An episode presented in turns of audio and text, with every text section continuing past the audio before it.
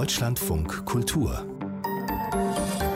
Diskurs Spuren des Kolonialismus zeigen sich in allen Lebensbereichen, auch im Sport. Bei der Veranstaltung Diversity im Sport, die vor wenigen Tagen im Rahmen des Internationalen Literaturfestivals Berlin stattfand, wurde über Rassismus, aber auch über Integration durch Sport diskutiert. Auf dem Podium waren Heike Kübler, Leiterin des Bundesprogramms Integration durch Sport. Wilbert Orlandi, er war einer der ersten afroamerikanischen Basketballprofis. Heute lebt er in Hamburg und arbeitet als Inspirationscoach. Außerdem Christoph Ribbert, Professor für Amerikanistik an der Universität Paderborn und Autor des Buches Basketball eine Kulturgeschichte. Er hat auch ein Buch über das Leben von Wilbert Orlandi verfasst, Deutschland für eine Saison so der Titel. Sie hören nun einen Mitschnitt der Veranstaltung. Es moderiert Michael Götting. Wir steigen gleich mal ins Thema ein, Vielfalt und Diversity im Sport. Das Bundesprogramm Integration durch Sport, Heike Kübler, hat jetzt gerade 30-jähriges Jubiläum gefeiert und das war kürzlich, das war letzte Woche in Berlin. Wie war das? Es war wunderschön. Wir hatten 450 Gäste die wir alle ähm, handverlesen eingeladen haben. Wir hatten sehr angenehme Redner. Äh, Staatssekretär Mayer hat das Programm gewürdigt. Wolfgang Schäuble war da, hat in einer Podiumsdiskussion mit Herrn Herrmann und Dr. Bach sich ausgetauscht. Wolfgang Schäuble, der hat das Bundesprogramm 1989 ähm, noch unter dem Titel Sport mit Aussiedlern ins Leben gerufen und äh, da docke ich so ein bisschen an Vielfalt. Wir haben damals nur die Spätaussiedler ansprechen können. Jetzt sind es alle Menschen mit Migrationshintergrund und in dem kleinen Zeitfenster 15 bis 16 auch die herausfordernde Situation von Geflüchteten. Und ähm, mich hat es sehr gefreut, dass alle da waren. Es ist eine sehr schöne Sportfamilie und ein schöner Austausch gewesen. Aber gleichzeitig ist es auch ein Ansporn, die Qualität zu halten und äh, auch entsprechend weiterzumachen und mit der Unterstützung des Förderers. Sie haben schon angedeutet, es gab in diesen 30 Jahren Wechsel auch in der Ausrichtung. Also Spätaussiedler haben Sie gesagt, jetzt heißt es noch Integration durch Sport. Und dann gibt es aber auch eben diesen Vielfalt, worauf sich äh, jetzt ausrichtet. 30 Jahre Arbeit, Bundesprogramm, da könnten Sie wahrscheinlich jetzt locker die ganze Stunde selbst füllen. Erfolge, besondere Herausforderungen in der Zeit und vielleicht auch ein bisschen was über diesen Shift von Integration zu Vielfalt. Da möchte ich erwähnen, dass wir ähm, Zielgruppen definiert haben. Es sind einmal die älteren Menschen, es sind einmal die ähm, unterschiedlichen Altersgruppen, die wir ansprechen wollen. Sie sprachen immer so nett an unsere Erfolge. Ich muss ehrlich gestehen, dass die Gruppe der Mädchen und Frauen noch sehr stark unterpräsentiert sind im Bundesprogramm. Also insofern haben wir unsere Hausaufgaben noch nicht so ganz gemacht. Und ähm, wir sprechen die Mädchen und Frauen mit speziellen Angeboten an, aber auch die ähm, begeisterten Sportlerinnen kommen auch auf uns zu. Und ähm, wir nennen das als ein Zwei-Wege-Plan. Also wir gehen aufeinander zu und ähm, schauen dann immer, was können wir vor Ort machen, was sind die Bedarfe auch vor Ort. Nicht jeder Ort im übertragenen Sinne ist auch dazu geeignet, entsprechend die Angebote auch umzusetzen. Ähm, dreieinhalbtausend bis viertausend Vereine sind in dem Programm mit involviert und die haben alle unterschiedliche ähm, Voraussetzungen. Und ein weiteres Stichwort zu Vielfalt ist, dass wir ein Bildungsprogramm aufgesetzt haben, Fit für die Vielfalt, denn die Übungsleiter sollten auch gut geschult sein, um auf die Menschen mit Migrationshintergrund äh, auf sie zuzugehen und mit ihnen in den Kontakt zu kommen und dann den Kontakt natürlich auch in den Verein dann zu ermöglichen. Mhm. Ich glaube, jetzt höre ich auf, weil sonst verliere ich mich wirklich. okay, ja, vielen Dank. Ich meine, vielleicht können wir nachher nochmal darauf eingehen. Sie haben gesagt, Sie müssen sich speziell an Mädchen und Frauen noch wenden, um das noch ähm, stärker zu machen. Äh, ich gehe erstmal weiter zu Wilbert Orlandi. Ja, wenn wir jetzt schauen, die Arbeit des Bundesprogramms hat 1989 begonnen mhm. und Ihre Karriere in der Basketball-Bundesliga ging von 1977 bis 1987, also zwei ja. Jahre bevor das Bundesprogramm startet. Jetzt, ähm, ja, so paar Eindrücke, wie das am Start lief vielleicht, aber auch im Hinblick auf Hamse. Gab es damals schon diese Idee, als Sportler, als Profisportler eine Integrationsfigur zu sein? Ja, also das, es gab kein Programm dafür, das, das, war meine eigene Entscheidung. Ja, dass ich gesagt habe, ähm, Mir war bewusst, da waren wenig Schwarzen äh, zu dem Zeitpunkt, die, die ich kannte, so in, in Deutschland bzw. in Göttingen. Mir war klar, dass wenn jemand mich trifft, es könnte auch sein, dass es das erste oder vielleicht das letzte Mal, dass sie einen Schwarzen treffen. Und es war für mich, für mich wichtig, dass so ein Eindruck da entsteht, äh, wo der Mensch sagt, okay, vielleicht das, was ich von anderen gehört habe, stimmt nicht. So sah ich das aus meinem Auftrag, ja. meinem persönlichen Auftrag. Ja, ja, ja, aber Sie waren jetzt auch noch nicht äh, verbunden oder so mit äh, irgendeiner Institution, die jetzt sagt. Die einzige Institution, mit der ich verbunden Den können war, wir gebrauchen. Äh, war meine Eltern.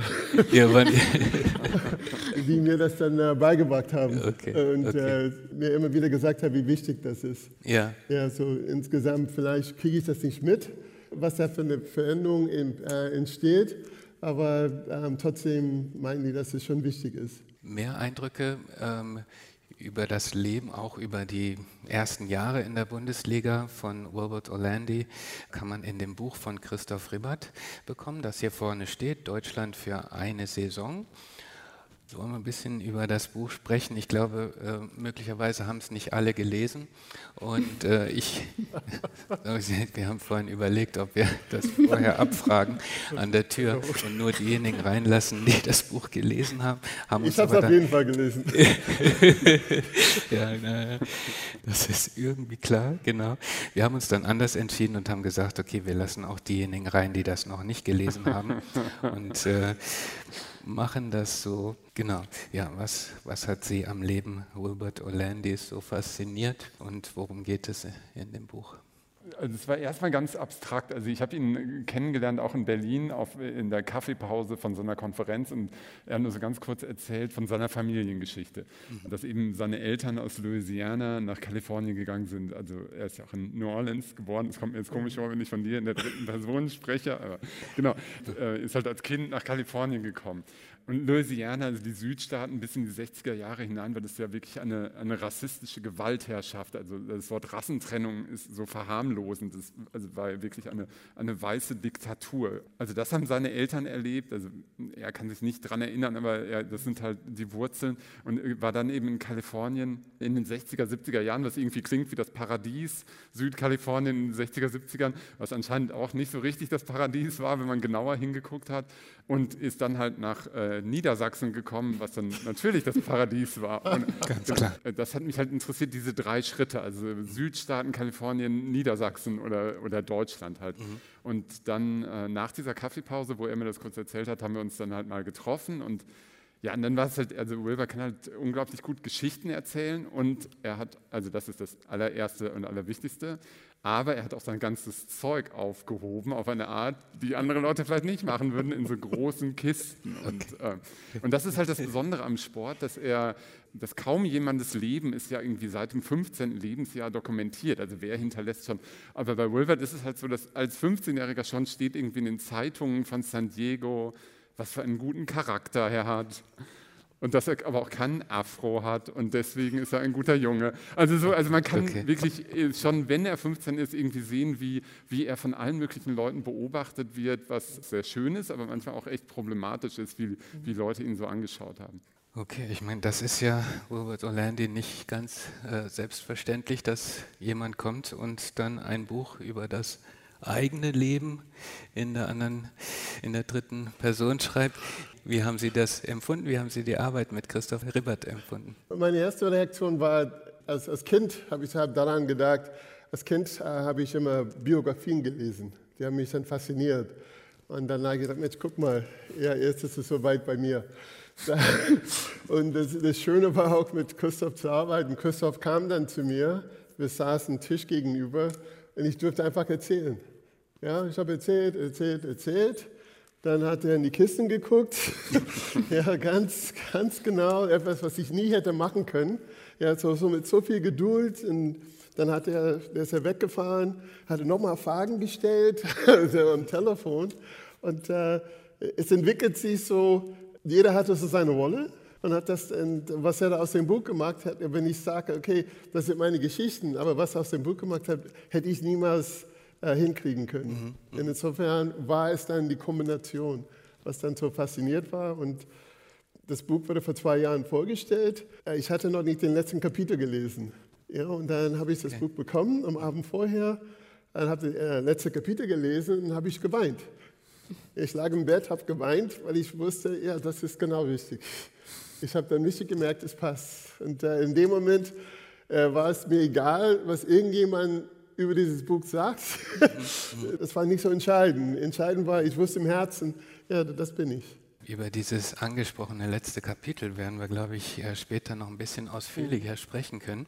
Ich wollte jetzt erst noch mal zu Frau Kübler gehen. In Christoph Reberts Buch, auch aus dem Leben von Wilbert Orlandi ähm, heraus, wird klar, dass, dass der Sport ganz wichtig sein kann für die Entwicklung von ja, Einzelnen, auch für gesellschaftliche Entwicklungen, für Persönlichkeitsentwicklungen. Wie arbeitet das Bundesprogramm Integration durch Sport an der Schnittstelle von Sport und Gesellschaft? Wie wirken Sie in die Gesellschaft rein? Wie, wie funktioniert das genau? Vorweg erlaube ich mir zu sagen, das verbindende Element war für mich aber auch das Stichwort Familie. Dass mhm. die Familie und die Eltern schon so ein bisschen sportaffin waren. Also so interpretiere mhm. ich das ein Stück weit. Bitte unterbrechen Sie mich, mhm. wenn, ich, wenn ich da falsch liege. Und dass da doch schon auch der Weg geebnet ist, zu sagen, so hier ist das Angebot. Und ich glaube, so arbeiten wir auch. Es ist wichtig, dass, dass man so ein Stück weit das Vereinssystem in Deutschland auch versteht mit allen Facetten. Man muss äh, Überweisungen machen, um Mitglied zu werden und man muss Mitglied sein, um eine Versicherung zu bekommen. Das ist so ein bisschen das verbindende Element. Also auch so, die, wir bezeichnen den Sportverein auch als die Familie. Man geht nach der Schule dorthin, tobt sich dort aus, wenn man das entsprechende Angebot natürlich auch bekommt, im Raum, im Ort, Verein und geht dann mit Freunden auch wieder raus. Und ich glaube, das ist auch so ein Stück weit, was wir über all die Jahre ähm, anbieten wollen.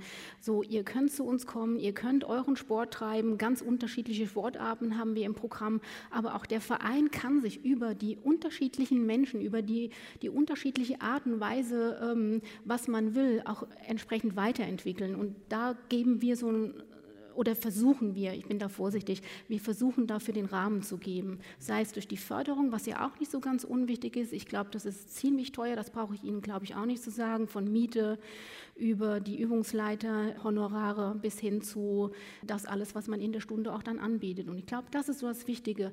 Nur wir wollen auch diejenigen ansprechen, die noch nicht so den Sport für sich entdeckt haben. Hier ist eine hohe Affinität da, hier ist der Ansatz da. Ich weiß, ich kann in den Sportverein gehen, aber wir wollen ja auch die für uns gewinnen, die noch nicht so wissen, dass der Sport einem das Leben auch ein bisschen, ein bisschen erleichtern kann. Gerade in der geflüchteten Situation war das für uns sehr, sehr wichtig, den, den Alltag ein bisschen Struktur zu geben. Das heißt, es geht auch darum, die Motivation zu schaffen, überhaupt ja, auch noch den Ehrgeiz zu wecken. Ich mhm. meine, man kann ja dann in den ganzen Liegenbetrieben auch mitmachen und äh, über die Leistung, vielleicht kommen wir ja auch noch ähm, dazu, über die Leistung zu sprechen. Ja, das steht im Vordergrund, aber es ist auch ein Stück weit darüber dann die Anerkennung und die Vereine und die ähm, Übungsleiter versuchen ja auch ein bisschen, wir nennen das Sport plus X, über Bewerbungstools weiterzuhelfen. Vielleicht kennt der eine den anderen, der einen Job sucht. Ähm, das ist das, was wir auch in dem Programm versuchen zu vermitteln. Ein bisschen die Person bildhaft jetzt gesprochen an die Hand zu nehmen, zu sagen, so hier gibt es eine Möglichkeit oder auch innerhalb des Sports gibt es für uns Möglichkeiten, Freiwilligendienste zu übernehmen. Und das ist ein kleines Honorar, aber es ist ein erster Ansatz, wo man auch ein Stück weit ähm, anerkannt wird und sagen so, ja, hey, deine Leistung, genau deine Leistung, die ist jetzt wichtig für uns und nur durch dich entwickeln wir uns auch entsprechend weiter. Ich glaube, es bietet sich an, ähm, hier so mal dieses ähm nordamerikanische Sportsystem, ja, würde ich es jetzt mal fast nennen, äh, anzuschauen und auch die Vereinsstruktur oder Vereinskultur in Deutschland. Das, das finde ich ganz interessant, mal so ein bisschen den, den Vergleich vielleicht zu wagen. In Nordamerika ist der Sport in erster Linie über die Schulen, über erst die mhm. Highschool, dann die Colleges ähm, organisiert. Hier in Deutschland läuft es hauptsächlich über die Vereine ab. Und ähm, Herr Olinde, Sie haben beides kennengelernt, mhm. von innen. Okay. Sagen wir so. Die Frage ist. was gefällt im nordamerikanischen System? Was gefällt am Vereinssystem? Okay. Äh, was mir gefällt am Vereinssystem ist, dass man dabei bleibt. In dem amerikanischen System, äh, im Highschool sind so eine Menge, so eine große Menge. Im College, die die spielen, wird kleiner und die die Profis werden, wird noch kleiner. Und die, die zuschauen und nicht teilnehmen, wird immer größer. Und das hat mich fasziniert in Deutschland sofort, weil wir hatten damals die alten Herren. Und ich habe dann gemerkt, dass die, das war 1977, dass die schon über 20 Jahre zusammen Basketball gespielt haben. Und das ist in den USA einfach nicht möglich. Die hatten dann ihr Training und all diesen Dingen. Und ich fand sozial, von den Sozialkompetenzen und so, das ist, das ist wunderbar, diese Möglichkeit. Und auf der anderen Seite in den USA ist dann dieses Spirit, was da entsteht. Mhm. Ja, so ein, als ich bei UCLA war, wir waren beim äh, Footballspiel, 104.000 Zuschauer. Die meisten sind sehr viele Studenten und, und jeder brennt für die Mannschaft. In Highschool, am Abend vor dem Spielen, jeder brennt, da gibt es dann so Treffen und so. Und das ist so ein Zusammenhalt. Es ist ein Zusammenhalt in der Zeit, wo man da ist. Und wenn man das hätte kombinieren können, dieses Zusammenhalt, dieses, und ich, ich rede nicht von Hooligans und Fanatiker oder sowas, aber diese Möglichkeit weiterzuspielen und auch noch diese äh, Stimmung, was es da gibt, also dieses Zusammenkommen. Kleine Ergänzung möglicherweise haben nicht alle ähm, das Buch gelesen von mhm. Äh, Christoph Ribbert, wo man lernen kann, dass Wilbert Orlandi seine College-Jahre an der UCLA, ja. eines der größten und erfolgreichsten Basketballteams ähm, in Nordamerika, gerade zu der ja. Zeit. Seitdem ich hat. nicht mehr da bin, dann ist es nicht mehr dann so hat es natürlich nicht mehr. Aber es muss nicht sein, dass es mit mir zusammenhängt. Ja, genau, genau. genau, bevor er nach Göttingen gekommen ist. Das nur so als Ergänzung. Ich denke mal, wir können uns langsam auch dem Thema Dekolonisierung nähern.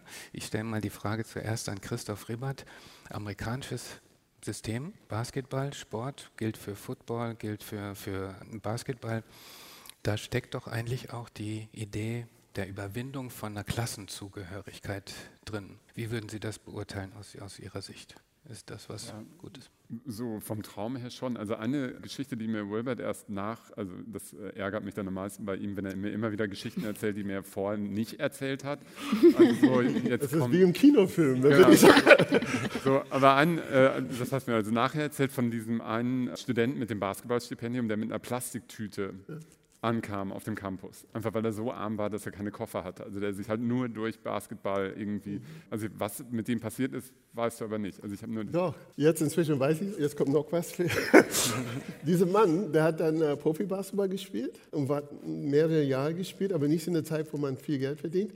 Und jetzt ist er ein großer Immobilientyp. Der Mann ist fast eine Milliarde Dollar wert. Und der ist mit 18 zur Uni gegangen mit einer Plastiktüte. Die Möglichkeit, durch diesen Sport, die Möglichkeit rauszukommen, hat ihm dann geholfen. Das war ein Teil von seinem Erfolg. Also das ist natürlich eine lange Diskussion, wie viele Leute dann, was weiß ich, sich während des Colleges verletzen oder so und dann mit einer Plastiktüte auch wieder weggehen. Ne? Also, so, also ich glaube, das ist nie so richtig aufzulösen, weil das Ganze ist natürlich total symbolisch. So. Also dass, mhm. wenn du es schaffst, wenn du in der Highschool gut bist, dann wirst du ein äh, Sportstipendium bekommen und dann hast du einen Platz in der Mittelschicht sicher und so.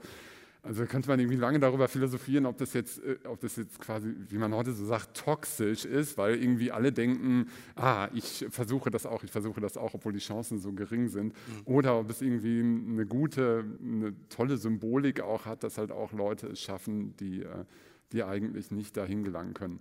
Also jetzt gerade auf Netflix lief dieses Basketball or Nothing aus einem Indianerreservat von irgendwie auch Leuten, die eben also total unterprivilegiert sind, halt, wo Basketball irgendwie der einzige Weg ist, um irgendwie ein, ein College-Stipendium zu kriegen. Mhm. Genau so wird dann auch wieder diese kitschige Geschichte erzählt, ja, du kannst es schaffen, aber für ein paar Leute stimmt es natürlich auch schwierig zu entscheiden. Ja, ja so ein bisschen auch diese, an diesen amerikanischen Traum angebunden, was auch teilweise eine Illusion ist und ähm, oft nicht funktioniert.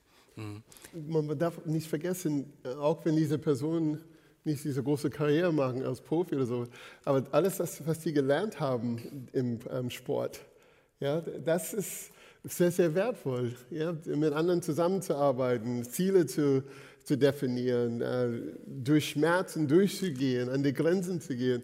Äh, das, das lernt man in keiner Schule. Mhm. Ja, jeder, egal was aus dem wird, die, die haben so Wertvolles mhm. mitgenommen. Mhm. Und das, was Sie dort gelernt haben, übertragen Sie dann in den Beruf, das übertragen Sie genau. dann in andere gesellschaftliche Bereiche rein. Und das ist genau. das, was äh, das den Sport auch ausmacht, also abgesehen von den Regeln. Aber es gibt so ein Beispiel, vielleicht kennen Sie ähm, Ishra Madini, die Schwimmerin. Sie wurde auch entdeckt und das, was Sie beschrieben haben, ich finde, es braucht auch einen Entdecker oder eine Entdeckerin, um das Talent dann auch zu, mhm. zu erkennen und auch entsprechend zu fördern. Und sie ist jetzt im Refugee-Team und ähm, Sven Spannekrebs, der Trainer, hat sie aufgenommen und hat sie ein Stück weit den Weg begleitet, aber sie hat es dann auch geschafft, genauso wie sie es dann gesagt so, hey, jetzt kommt mein Ehrgeiz und jetzt will ich das entsprechend schaffen. Und das ist, ist das, was man auch dann selber auch ein Stück weit dann mitbringen muss. Ja. Mhm. Ja, und das ist dann auch das, was die Vereine leisten können. Ne? Also Leute zu entdecken, Leute zu fördern. Ja, ja. Auch dann ja, sich gesellschaftlich ne, zu motivieren und weiterzukommen. Das ist das Ehrenamt, ja. Mhm. Das mhm. ehrenamtliche ja. Engagement in vielen anderen Bereichen äh, gibt es ja auch. Ja, ja. Noch eine kleine Frage zu diesem amerikanischen Ding und äh, dem Bildungssystem. Sie haben schon gesagt, hier wird das vieles über Ehrenamt äh, geregelt, Frau Kiebler meine ich jetzt, genau. Und äh, wären Sie froh, wenn, wenn die Universitäten, wenn die Schulen noch mehr einsteigen würden, auch in den Bereich Sport? Mehr geht immer, mehr wäre schön. Und ähm, wir haben einen kleinen Ansatz, dass wir mit den Schulen zusammenarbeiten, aber wie das in Deutschland so ist, ähm, wenn man ein Bundesprogramm, was ja gefördert wird vom BMI, umsetzt mit 11,4 Millionen, da gibt es dann auch Richtlinien und eine Richtlinie sagt, dass wir mit den Schulen nicht zusammenarbeiten dürfen, weil das ja föderal alles strukturiert ist. Wir machen es aber ähm, dann über den Verein, dass der Verein dann in die Schule geht und der Übungsleiter macht dann am Nachmittag die Sporteinheit. Also mhm. so ähm, haben wir einen Weg gefunden, wo wir dann auch mit den Schulen zusammenarbeiten können oder mit den Berufsschulen oder mit den Integrationskursen vom Bundesamt für Migration und Flüchtlinge, weil dort ist der Ort, wo sie sich alle finden, wo wir sie dann auch ansprechen können und dann entsprechend auch mit in den Verein nehmen können und dort begleiten. Mhm. Ja. Ich komme wieder mal zu Ihnen, Christoph Riebert. Können wir vielleicht noch etwas mehr ähm, auf Ihr Buch eingehen und uns dem Thema Dekolonisierung etwas mehr nähern? Sie beschreiben nicht nur Wilbert Orlandis Leben, sondern es geht da eben auch um die Einbindung in, in eine Geschichte in den USA, in Rassismus. Äh, Sie haben es schon vorhin gesagt, Louisiana, die Geschichte der Segregation ganz stark äh, damit verbunden. Und dann eben auch die afrodeutsche Geschichte, schwarze Geschichte in Deutschland, Geschichte des Kolonialismus in Deutschland. Mein Eindruck, als ich das gelesen habe, war so, ah, wir können eigentlich diese ganze Geschichte in den USA, das ist so ein weltweites Phänomen, dass wir das abrufen können. Das ging von Sklaverei, Ende der Sklaverei, dann Reconstruction und dann weiter Segregation, Bürgerrechtsbewegung. Das können wir alles verhältnismäßig deutlich, äh, ziemlich klar abrufen. Aber diese Geschichte in Deutschland, nehmen wir an, wir fangen mit der Berliner Konferenz 1884, 85 an, dann hin zu, wie sich ähm, Rassismus fortsetzt, nach dem Ersten Weltkrieg, vor dem Zweiten Weltkrieg und so weiter. Das ist nicht so einfach nachzuvollziehen. Da gibt es noch Lücken. Wie haben Sie das beim Schreiben empfunden? Also die Lücken habe ich, glaube ich, auch nicht vollständig geschlossen, weil ich, ähm, weil, weil ich eben dann doch die amerikanische Perspektive hatte, also weil ich eben irgendwie, also halt Wilbert Lindy quasi gefolgt bin und dann, dann, also ich wollte das irgendwie so nach rechts und links gucken, so, also so, so als wäre er, äh, die Metapher ist irgendwie schlecht, aber ein Fluss, also und ich würde halt so immer, also okay. das ist die, nee, also ich hätte mir wahrscheinlich vorher eine gute Metapher überlegt, wo man halt nach, nach rechts und links Mississippi guckt natürlich. quasi, also wo fließt er, es macht keinen Sinn, aber also insofern aber ist, ist das, wie, wie Sie meinen, genau, also die, klar, es ist diese amerikanische Perspektive, wonach Kolonialgeschichte oder äh, so nach einem bestimmten, einer bestimmten Erzählung abläuft. Aber ich wollte eben auch, also ich wollte auch nicht zu weit gehen von Wilberts Lebenserfahrung, einfach, ja, damit es nicht so den Eindruck hat, so und jetzt ist aber mal Schluss und jetzt kommt eine Geschichtsstunde oder so, sondern ich wollte das irgendwie mhm, mhm. so, so geschickt irgendwie so einfließen lassen. Wobei mir aber auch aufgefallen ist, auch gerade auch als es dann fertig war und jetzt auch immer noch aufgefallen ist, dass dieses, dass, dass das Bild eben nicht komplett ist, wenn man, wenn man die, die, so die koloniale Geschichte oder die Geschichte von einem schwarzen Deutschland erzählen will. Also das, da ist, ist noch einiges. Ja. Mein Eindruck war jetzt, dass es gar nicht an Ihnen liegt, sondern dass dieses ähm, Darüber ist einfach noch nicht so viel geschrieben worden, noch nicht so viel veröffentlicht worden. Wir lernen das äh, eigentlich auch nicht in der Schule, im Gegensatz zu der amerikanischen Geschichte. Wie ist da Ihre Wahrnehmung? Also das finde ich auch. Also mich haben da auch äh, Sachen echt überrascht, also auch die, die eben aus dieser deutschen Geschichte. Also es gibt halt in dem, in dem Buch so ein Kapitel, wo ich eben, also da fährt Wilbert mit dem Zug den äh, Rhein rauf und runter, also äh, wieder der Fluss, Entschuldigung, deswegen bin ich drauf gekommen. Und einfach nur um äh, auf dem Weg zu einem äh, Spiel von, von seinem Sohn in so einer, also im sehr diversen deutschen Basketball-Jugend-Nationalmannschaft bei einem Turnier in Mannheim und er fährt halt hoch und wieder runter. Und da ist, ist mir halt aufgefallen, wie zum Beispiel das Rheinland, was für eine Rolle das spielt in der schwarzen deutschen Geschichte, eben die äh, und dann eben auch in der größeren Kolonialgeschichte, die, die afrikanischen Kolonialsoldaten, die nach dem Ersten Weltkrieg, also die für Frankreich kämpfen mussten, die nach dem Ersten Weltkrieg, wo es dann eben Kinder gab von deutschen Frauen und äh, schwarzen Kolonialsoldaten, die dann, die dann in der Nazizeit äh, zwangssterilisiert wurden. Das war was, wovon ich noch nie gehört hatte vorher, also, wo ich dachte, das ist, äh, also dass das überhaupt kein Thema ist, mhm. echt äh, skandalös. Und, äh, und da habe ich also das versucht, da mit einzubringen und ähm, mhm daraus, ne, aus äh, so einer Geschichte geht möglicherweise auch das letzte Kapitel hervor. Uh, Wilbert Orlando hat es vorhin schon uh, kurz angesprochen, wo Sie reflektieren, dass Sie als weißer Mann über einen schwarzen Mann erzählen und über schwarze Themen sprechen. Welchen Hintergrund hat das letzte Kapitel? Ich habe es als sehr ungewöhnlich, aber auch uh, sehr besonders und, und eindrucksvoll empfunden war halt so ein unangenehmes Gefühl, also als Privatperson habe ich das nie irgendwie für eine Sekunde in Frage gestellt. Ich dachte mir, das ist das perfekte Thema, irgendwie, äh, also diese, diese Geschichten sind so großartig und das ist irgendwie, das also war auch für mich äh, so therapeutischen Charakter irgendwie, aber halt als öffentliche Person, also das ist natürlich keine riesige Öffentlichkeit, aber wenn man ein Buch schreibt, dann sagt man natürlich so, ich spreche jetzt irgendwie in der Öffentlichkeit. Da ist es natürlich schwierig, als weißer Autor eine schwarze Geschichte zu erzählen, wenn nicht sogar unmöglich. Und wer weiß denn, also ich finde jetzt nochmal, also jetzt nochmal drei, vier Jahre später finde ich es noch unmöglicher. Also ich bin okay. eigentlich froh, dass wir es damals gemacht haben und nicht heute, weil ja heute würde ich glaube, denken, das kann, eigentlich kann man es nicht machen, weil, weil man halt nochmal so eine weiße Stimme auf schwarze Erfahrungen legt und, und das eigentlich man echt da mal vielleicht so eine Art so, so Pause machen sollte mit weißen Erzählungen von, von schwarzer Erfahrung. Mhm. Wir haben es dann trotzdem gemacht. Ich bin total froh, dass wir es gemacht haben. Und dieses letzte Kapitel ist halt der Versuch, dass, dass, also, das ist nicht irgendwie Koketterie oder so, aber einfach zu sagen, so, äh, okay, das ist eigentlich total seltsam und hat auch so was Unangenehmes. Trotzdem hat es halt auch zu so Momenten geführt. Also zum Beispiel die, ähm, als ich nochmal äh, mit Wilberts Vater sprechen konnte, der halt mir erzählt hat, wie es war in den 30er Jahren in den Südstaaten, also wo, also da, was irgendwie äh, eine, äh, unfassbare Wirkung auf mich hat, aber trotzdem ist es halt ernsthaft, so zu fragen, ist es überhaupt jetzt, wie, wie ist denn das als, als weißer Autor über die schwarze Erfahrung zu schreiben, ist eine seltsame Geschichte. Es zeigt für mich, ähm, wie weit wir noch nicht sind, weil das als, als Mensch zu schreiben über einen anderen Mensch, egal ob die eine weiß ist, eine schwarz, eine rot oder blau oder irgend sowas. Irgendwann mal muss man davon wegkommen. Dann könnte man fast sagen, okay, ist es in Ordnung, für einen Mann über eine Frau zu schreiben oder umgekehrt?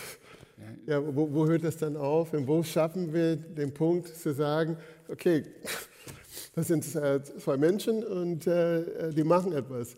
Und es wäre was anderes für mich, wenn ich dir Geschichten erzählt hätte und du hättest dann äh, so die umgeschrieben. Du hast das dann genommen, was ich gesagt habe. Das wäre für mich äh, so eine andere Situation. Ja, aber ich habe ja trotzdem das genommen, was ich wollte. Also so, ich habe ja auch ah. Sachen weggelassen, die du okay. mir erzählt hast. Ja. Also ja. Ich weiß jetzt nicht genau was, aber also, so, also es gab zum Beispiel solche, also solche Klassiker wie, also so das Missverständnis oder so, wie, ach, irgendwie Ende der 60er Jahre, du kennst dich doch bestimmt mit dem Black Panthers aus oder so. Ne? Also so und also so, ne, so eine Frage, wo man so natürlich denkt, so, was für eine, eine und wo du so, aber dann hast, dann hast du gesagt, ja, interessiert dich nicht oder so, aber dann hast du mir dann doch eine Geschichte dann erzählt von jemandem, den du kanntest, der dann auch, es gibt halt diese, ja, also es ist irgendwie komisch. Aber ich bin natürlich mhm. sehr froh, dass du das denkst. Also, mhm. ja. Darf ich was sagen? Oder? Natürlich, sehr gerne. Für mich, wir, wir, reden über dieses Thema Rassen. Für mich äh, ist so ein großes Thema dann dieses Gender. Mhm. Ja, was passiert da? Und ähm, ich habe, äh, als ich Trainer war in Göttingen, ich habe eine Damenmannschaft trainiert und mehr als die Hälfte der Frauen waren Lesben. Und das war das erste Mal für mich, dieses enge Kontakt da zu haben äh, mit den Frauen. Und dann auch dazu zu merken, was der Unterschied ist. Ich meine, ich bin schwarz, ich gehe durch die Straße und jeder sieht mich, dass ich schwarz bin. Aber für manche von den Frauen, das, die wollten das nicht, dass die anderen Leute das wissen, dass sie Lesben sind. Und dieses Angst, womit die dann gelebt haben, oder dieses nicht sich ganz öffnen äh, gegenüber Arbeitskollegen oder, mhm. oder Studenten, mhm. das fand ich noch erdrückender. Ja, so auf eine Art und Weise. Und in, in Fußball jetzt heutzutage, da haben sich ein paar Spieler geoutet. Im Basketball in den USA haben sich ein paar Spieler geoutet, aber nach ihrem Karriereende. Ja, wer macht das jetzt, während er noch spielt? Ja, bei den Frauen ist das anders. Hm. Ja, die USA, die sind da ganz offen darüber, ja, erstaunlicherweise. Aber bei den Männern vor allem ist das sowas von Tabuthema. Und dann da in der Kabine zu sein, da, wenn ich in der Kabine bin als Schwarze, da mag da keine Witze über Schwarzen.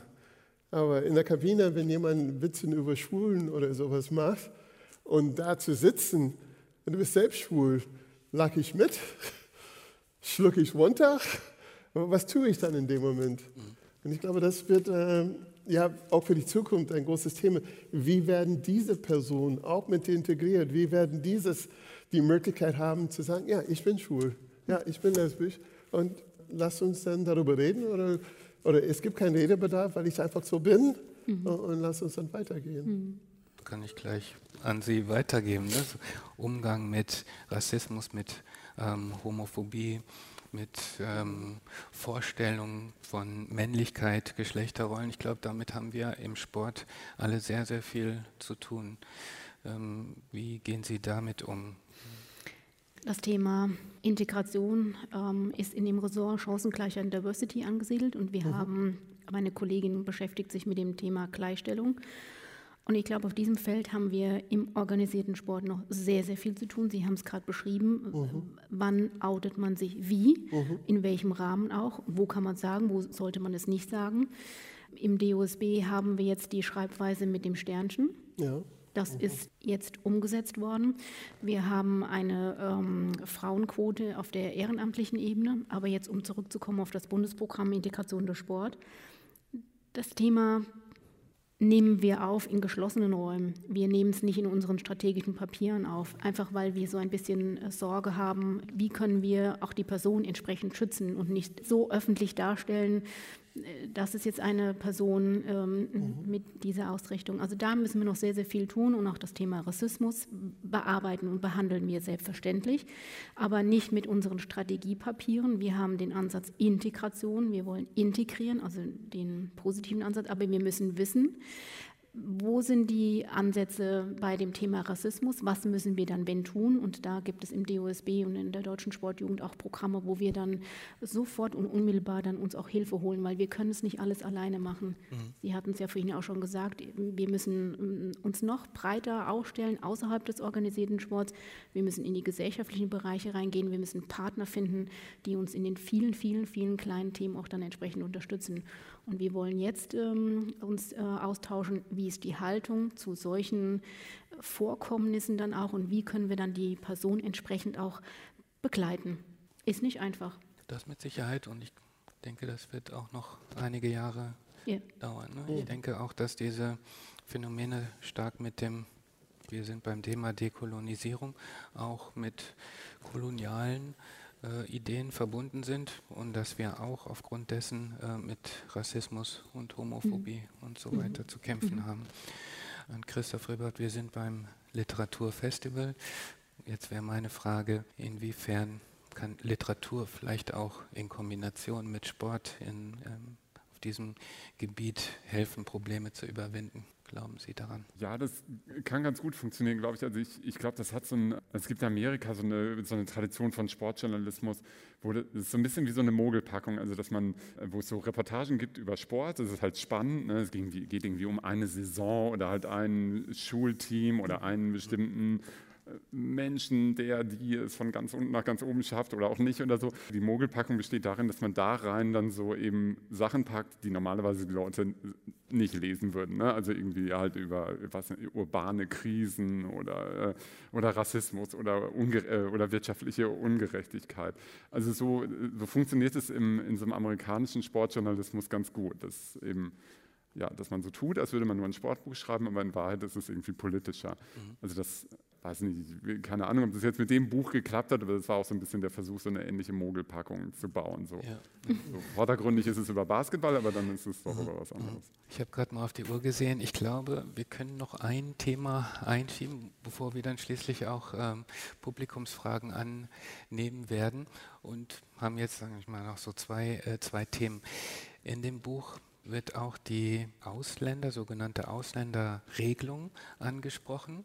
Über, sie sind nicht über die Ausländerregelung in da reingekommen, sondern sie waren dann eben die ähm, einzige. genau, ja, jedes einzige, Team hatte nur einen Ausländer damals, dürfte nur ein Ausländer. Genau, genau. Ja, gesagt, es darf nur ein Ausländer in, in jedem Team mhm. äh, spielen. Das gibt es heute auch noch im Basketball. Mm, nicht mit dem einen. Jetzt ist zum Beispiel im deutschen Basketball das ist 6-6.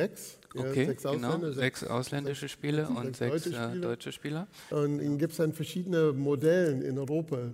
Mhm. Ich glaube, in Spanien ist es dann, da darf man vier Ausländer haben und acht Einheimischen, weil die versuchen, dass die Einheimischen mehr Verantwortung übernehmen können und dass sie dann besser Basketball spielen. Und die mhm. sind vor ein paar Tagen äh, Weltmeister geworden. Es gibt zu denken, ja. Okay, die, die genau. Ja, War nur so ein Hinweis ja. von mir. Ja, genau. Also in Anbetracht äh, des Umstands, dass es diese Regelung auch jetzt noch gibt, Frau Kübler, widerspricht das dem Vielfaltgedanken? Würden Sie sagen, wir sollten da eigentlich mit aufhören? Sage ich jetzt ja, sage ich jetzt nein, ich weiß es nicht. Das eine ist ja der Leistungssport. Und das andere, wo wir uns bewegen mit dem Bundesprogramm, ist ähm, die Sportentwicklung, ist der Breitensport. Das sind ganz unterschiedliche Welten. Nicht nur das Finanzielle, nicht auch die Chancen, nicht auch das, ähm, was man am Management dann drumherum braucht. Klar gibt es auch in den untersten Ligen, also aus meinen früheren Zeiten weiß ich das auch, dass es bei uns eine Ausländerregelung in der Regionalliga im Tennis gab, maximal zwei Personen. Ich weiß es nicht. Vielleicht ist es auch ein Ansatz für Integration, aber im Bundesprogramm machen wir keinerlei Unterschiede. Wir reglementieren nicht. Wir sagen, ähm, kommt in den Verein, ihr seid willkommen und nach euren Bedarfen und auch Bedürfnissen werden gemeinsam mit der, mit der Zielgruppe, also mit den Menschen mit Migrationshintergrund, die Angebote auch dann äh, entsprechend umgesetzt. Und jetzt das Beispiel Cricket. Cricket hat so einen Boom über das Bundesprogramm erfahren, dass ähm, mhm. wir auch an der Stelle sagen, hey, es ist eine neue Importsportart oder auch Sambo. Das bereichert ja auch unsere, wenn ich jetzt mal das wieder in diesen differenzierten Begrifflichkeiten und im Bild zu bleiben, unsere Kultur. Also ich finde, jede Seite profitiert. Hm. Ja, ja. Sambo habe ich Kenne ich nicht. Eine Kampfsportart. Eine Kampfsportart, okay. Das ist neu. Super. Hubert Olendi, Sie haben schon gesagt, das beeinflusst auch die nächste Generation. Spanien ist jetzt gerade äh, Basketball-Weltmeister geworden und diese Regelung geht auch dahin, äh, den lokalen Spielern die Chance zu geben oder gerade den Nachwuchsspielern, sich auf hohem Niveau äh, zu messen und auszubilden. Da gibt es jemanden in der Basketball-Bundesliga, der sieht ihn so ein bisschen ähnlich und da steht auch hinten drauf Orlandi. Seine Mutter ähnlich. Okay, okay. genau, einer ihrer Söhne ne, ist, äh, gehört vielleicht zu denen, die, die davon ähm, profitieren. Wenn Sie jetzt ähm, Ihre eigenen Erfahrungen anschauen und die Erfahrungen Ihrer Kinder, Lässt sich das vergleichen? Was hat sich geändert? Es ist nicht zu vergleichen. Äh, bei uns war das so, wir haben dann gespielt und wussten, nebenbei mussten wir entweder studieren, arbeiten oder eine Ausbildung machen. Wenn unsere Zeit vorbei war, ja, wir mussten in der, in der Lage sein, was anderes zu tun. Bei den Profispielern heutzutage, es wird dann verlangt, dass sie nichts anderes machen. Ja, wenn man jeden Tag eins bis zweimal am Tag trainiert, zum Teil drei Spieler in fünf Tagen hat, in, womöglich auf drei verschiedene, in drei verschiedene europäischen Länder. Das ist dann nicht mehr möglich. Und insofern, die investieren wichtig so Power für eine gewisse Zeit, um dann zu sehen, was da passiert. Es wird auch anders bezahlt demnach. Es gibt da mehr Fernsehen, es gibt auch diese anderen Möglichkeiten, dass die Vereine das dann auch bezahlen. Und das ist gar nicht vergleichbar. Das, was ich in meiner Spitzenzeit verdient habe, das, das setzt sich kein 19-Jähriger auf der Bank in der Bundesliga für das Geld. Das ist eine andere Welt. Aber ich, ich habe trotzdem mehr Titel gewonnen als er, immer noch. Ja. Das, das, das, kann ich wenigstens sagen. Und, äh, und, wenn ich Glück habe, dann geht in die NBA und dann kann ich immer noch sagen, ich habe mehr deutschen Titel als er. Okay, okay also mal schauen, genau, wie weit er noch kommt in seiner Karriere, hoffentlich. Das ist so ein, ein Punkt. Äh, ich werde oft darauf äh, angesprochen, ja. Ja, wie stolz bin, dass er Basketballspieler ist. Mhm. Und ich sage, ich bin stolz, ich bin immer fasziniert von Menschen, die sagen, das ist meine Leidenschaft und das verfolge ich. Ja, mhm. Und weiß, dass ich auf einiges mhm. verzichten muss und, und, trotzdem weiß ich, da, dafür brenne ich und, und da gehe ich dann diesen Weg egal was anderen sagen. Mhm. Ja, ein Leistungssportler hat das manchmal schwierig, dass andere sagen, was magst du? Ja, du hast keine Freunde, ja, weil du immer trainierst. Ja, aber hallo? die Leute, mit denen ich dann spiele, das sind meine Freunde. Ja, ich rede mit Eltern von Fußballern, die 12, 13 Jahre alt sind und versuche den Eltern dann klarzumachen, ihre Söhne, vielleicht landen die nicht in der Bundesliga, aber vielleicht diese Erfahrung im Sport hilft ihnen, dass sie erfolgreich sind woanders. Hm. Ja, und äh, Louis, er mag, er geht zum Training, der setzt sich da voll ein und äh, davon bin ich begeistert. Und ich kenne auch andere Menschen, die so sind, und es nicht nur im Sport, aber in anderen Dingen. Und das finde ich äh, total begeisternd, total inspirierend. Ja, ja. Mhm. Ich glaube, äh, ganz gute Gelegenheit, über diese nächste Generation noch ein bisschen mehr zu sprechen. Frau Kübler, Sie ähm, arbeiten. Möglicherweise wohnen Sie auch in Frankfurt am Main. Das weiß ich nicht, muss ich aber auch nicht wissen. Frankfurt am Main gehört zu den Städten, wo unter, bei den unter 18-Jährigen inzwischen der, äh, der, der, der, Anteil der, derjenigen, die einen Migrationshintergrund haben, bei über 50 Prozent liegt. In Hamburg äh, ist es ähnlich, auch schon über 50 Prozent. Nehmen wir mal an, Sie bewegen sich auf den F-Jugend, E-Jugendplätzen in Frankfurt am Main. Ähm, was glauben Sie in den nächsten 30 Jahren, wie wird das die Arbeit des Bundesprogramms Integration durch Sport verändern? Ich hoffe, dass Sie ähm, das Bundesprogramm weiter bereichern und auch weiterentwickeln. Ähm, dass die Jugend, die jetzt heranwächst, dass die äh, das als Normalität ansieht, mit, mit, mit anderen, mit anders Aussehenden, mit anders ähm, in ihrer ähm, Ausrichtung von Religion, von Sexualität, all die Themen, die wir vorhin hatten. Ich hoffe, dass es ähm, nicht mehr dazu kommt, ja, wo kommst du her und ähm, was machst du und wie ist deine Sprache, sondern dass sie angenommen werden, so wie sie sind. Das würde ich mir wirklich wünschen. Und äh, Sie haben so ein Stück weit beschrieben, die Familie, die die, die Kinder geleitet haben. Ich hätte gerne mal gewusst, ähm, was Sie gesagt hätten als Papa, wenn Ihr Sohn nicht Basketball gespielt hätte, sondern eine andere Sportart. Das hätte mich interessiert, wie dann die Familie morgens am Frühstückstisch gesessen hätte. Die erste Sportart von Louis war Schwimmen. Und ich habe erst mit 48 Jahren schwimmen gelernt. Insofern kann er es nicht von mir haben. und das war seine freie Entscheidung. Und wir haben noch einen Sohn, der spielt Fußball. Mhm. Ja. Was da schiefgelaufen ist, weiß ich nicht. die, vielleicht waren es die Freunde, aber das finde ich wichtig, dass man wirklich äh, den Kindern ein, ein, ein Portfolio Chancen ermöglicht und sagt, so, du hast, kannst die Sportarten aus. Und klar, es ist in Frankfurt vielleicht ein bisschen einfacher.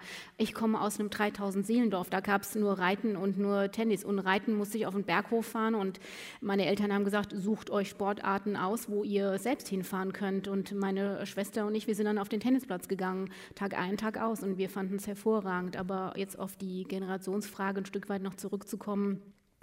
Wir müssen im Bundesprogramm ähm, Angebote ähm, konzipieren, wo wir die erste Generation ansprechen, weil die den Fable für Sport noch nicht so hatten wie jetzt die, die Jugendlichen, die es ihren Großeltern vormachen. Und vielleicht ähm, greifen die Programme auch, dass sie ihre Großeltern mit an die Hand nehmen und sagen, so komm, jetzt machen wir ähm, gemeinsam ein Stück weit Sport, alles natürlich nach ihren Möglichkeiten. Also das würde ich mir schon sehr, sehr wünschen. Mhm, mhm. Also das von den Jungen auch einen Einfluss auf die Älteren genau, äh, genau. Menschen. Und die Jugend, die ist ja diskussionsfreudig und die ist ja auch bereit, ähm, sich aufzustellen und sich auch bereit, ähm, für viele Dinge zu kämpfen. Und das würde ich mir für die Weiterentwicklung des Programms sehr, sehr wünschen. Eine Frage noch an Christoph Riebert. Ja, glauben Sie, wir müssen andere Dinge erzählen oder andere Erzählungen, andere Bücher schreiben, wenn wir diese Generation im Blick haben? Ja, ich glaube auf jeden Fall. Also das war schon äh, speziell, diese, diese Situation da in Göttingen. Und äh, also das hat es halt auch so, also so interessant gemacht, einfach, dass das wie so eine, es, es gibt halt auch so ein Bild von den, irgendwie von den ganzen also, also von dieser Mannschaft, von diese, dieses erste Bild und, so, und also nicht nur die kurzen Hosen, sondern auch die, die Vollbärte und, und irgendwie ist das alles so, also, also wie so eine verzauberte Welt, die natürlich auch echt und man muss aber auch sagen, dass, dass ja auch die, also deine Erfahrung da, also dass die, also dass, du bist ja auch da durch die Fußgängerzone gegangen mhm. und wurdest bejubelt. Also noch heute, also ich war, wurde, bin dann auch in Göttingen durch die Fußgängerzone gegangen und ich habe so Leute getroffen, Damen so in deinem Alter, die dann so begeistert und die auf ihn angesprochen wurden und dann so begeistert, der Willi, geschrien haben, die immer noch begeistert waren. Also es ist irgendwie eine tolle, schöne Geschichte aber ich glaube, wir können sehr froh sein, dass, dass es jetzt nicht mehr diese Geschichten sind, wo der eine irgendwie der so ist und die anderen sind alle so, sondern dass es jetzt irgendwie neue Geschichten gibt, die viel, äh, viel vielfältiger sind. Die müsste man dann ganz anders anlegen. Und mhm. Ob das ein Kurzgeschichtenzyklus wäre, also von wahren Kurzgeschichten, von Leuten, die ganz viele verschiedene Hintergründe haben in der mhm. Mannschaft oder so, ähm, ist sicher eine ganz andere Sportart, dann, okay. wenn man darüber ja. schreibt. Ja, ja, ja. Und ich frage mich, wie viele Jugendliche werden in Zukunft Sport überhaupt machen? Ich weiß nicht, wie die Zahlen sind. Aber es wird dann viel erzählt, ja, dass die Jugendliche Computer oder Social Media und wenig sonst im Sport. Merkt man das oder ist das nur so ein also man merkt es, es ja, wird ja jetzt auch ähm, sehr intensiv diskutiert über E-Sport.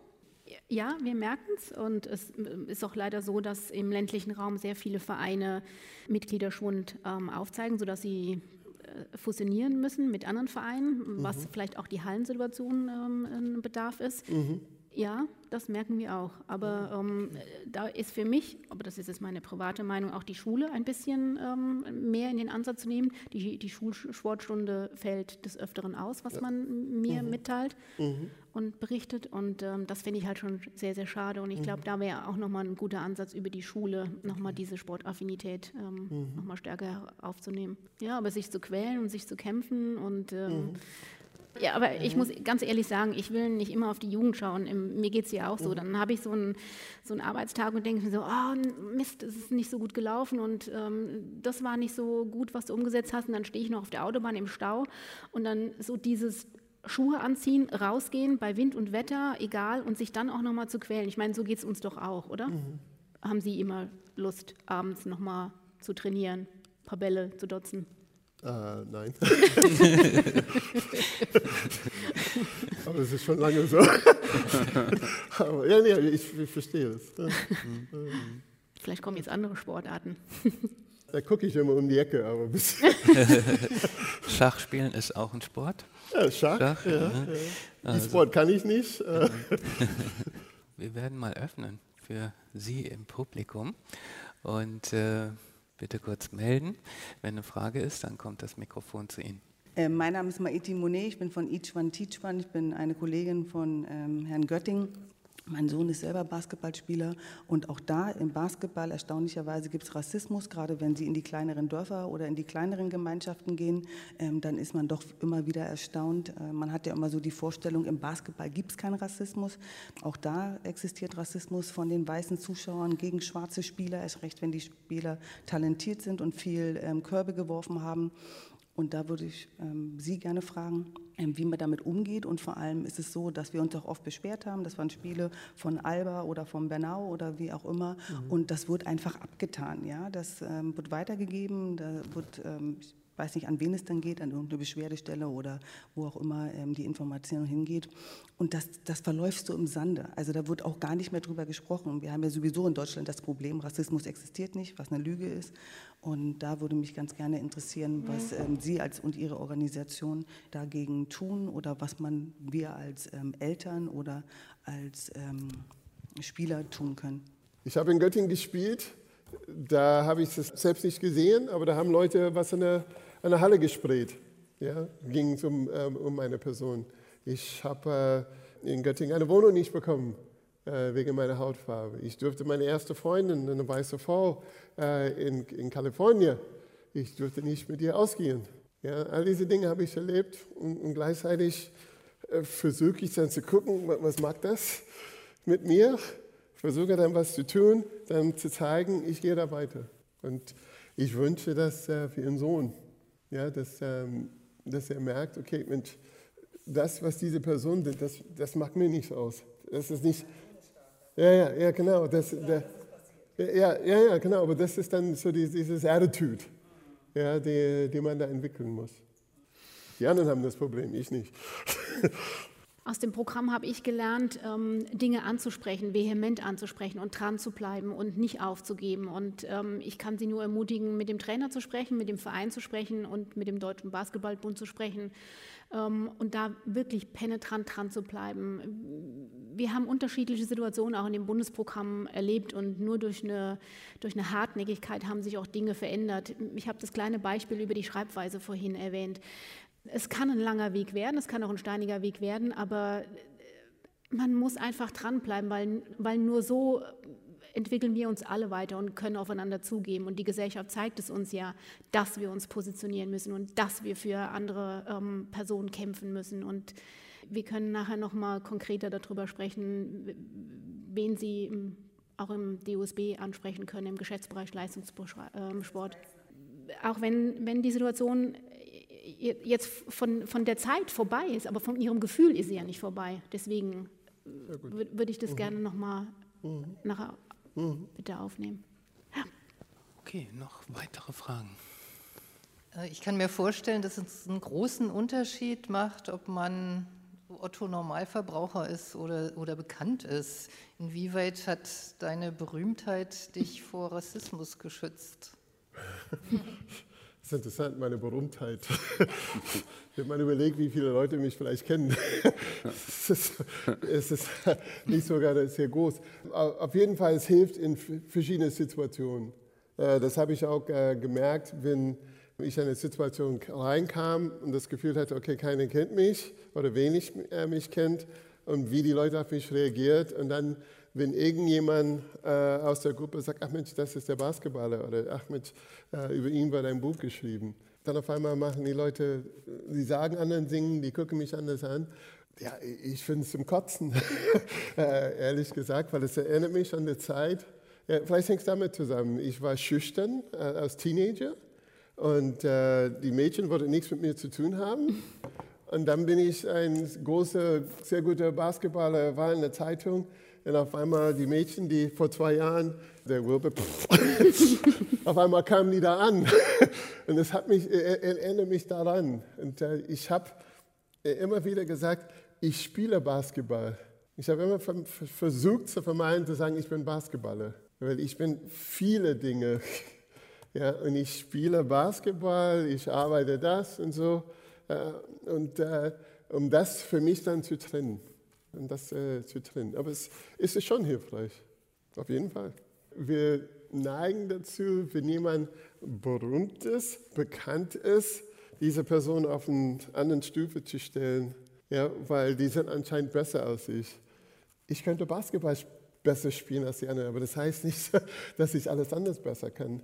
Und das ist äh, so ein Phänomen beim Sportlern, die werden zu Themen gefragt, zu denen die eigentlich ja, so keine richtige Meinung haben, aber Leute erwarten, mhm. dass sie da was äh, äh, Besonderes sagen. Nur weil die einen Ball aus äh, sieben Metern in den Korb treffen können oder einen Fußball äh, mit, mit 120 äh, ins Tor schießen. Ja, wir mussten da gucken, okay, was tut dann diese Person? Was ist dann diese Person? Und die dann danach beurteilen. Ja. ja, man hat schon eine gewisse Vorbildfunktion, wenn man berühmt ist und wenn man auf dem Podest gestanden hat. Und ich finde, es ist auf der einen Seite fühlt sich vielleicht schön und gut an, aber auf der anderen Seite, man ist auch permanent in der Beobachtung. Ja. Singt man die Nationalhymne textfrei mit oder nicht? Und ähm, mhm. ich finde, es ist so, die Medaille hat auch an der ähm, Stelle zwei Seiten. Vielen, vielen Dank. Ich bedanke mich ganz herzlich bei den Gästen Wilbert Orlandi, Heike Kübler, Christoph Rübert. Vielen, vielen Dank. Dank. Danke auch für die Moderation. Danke, danke, danke. Ja. Hier gibt es sogar noch Blumen. Oh, okay. wow, danke. Ach, vielen Dank. Mm. Danke. Vielen Dank an Sie mm. fürs Kommen. Oh, ja, vielen Dank. Wahnsinn, danke sehr. Riechen sogar. Ja.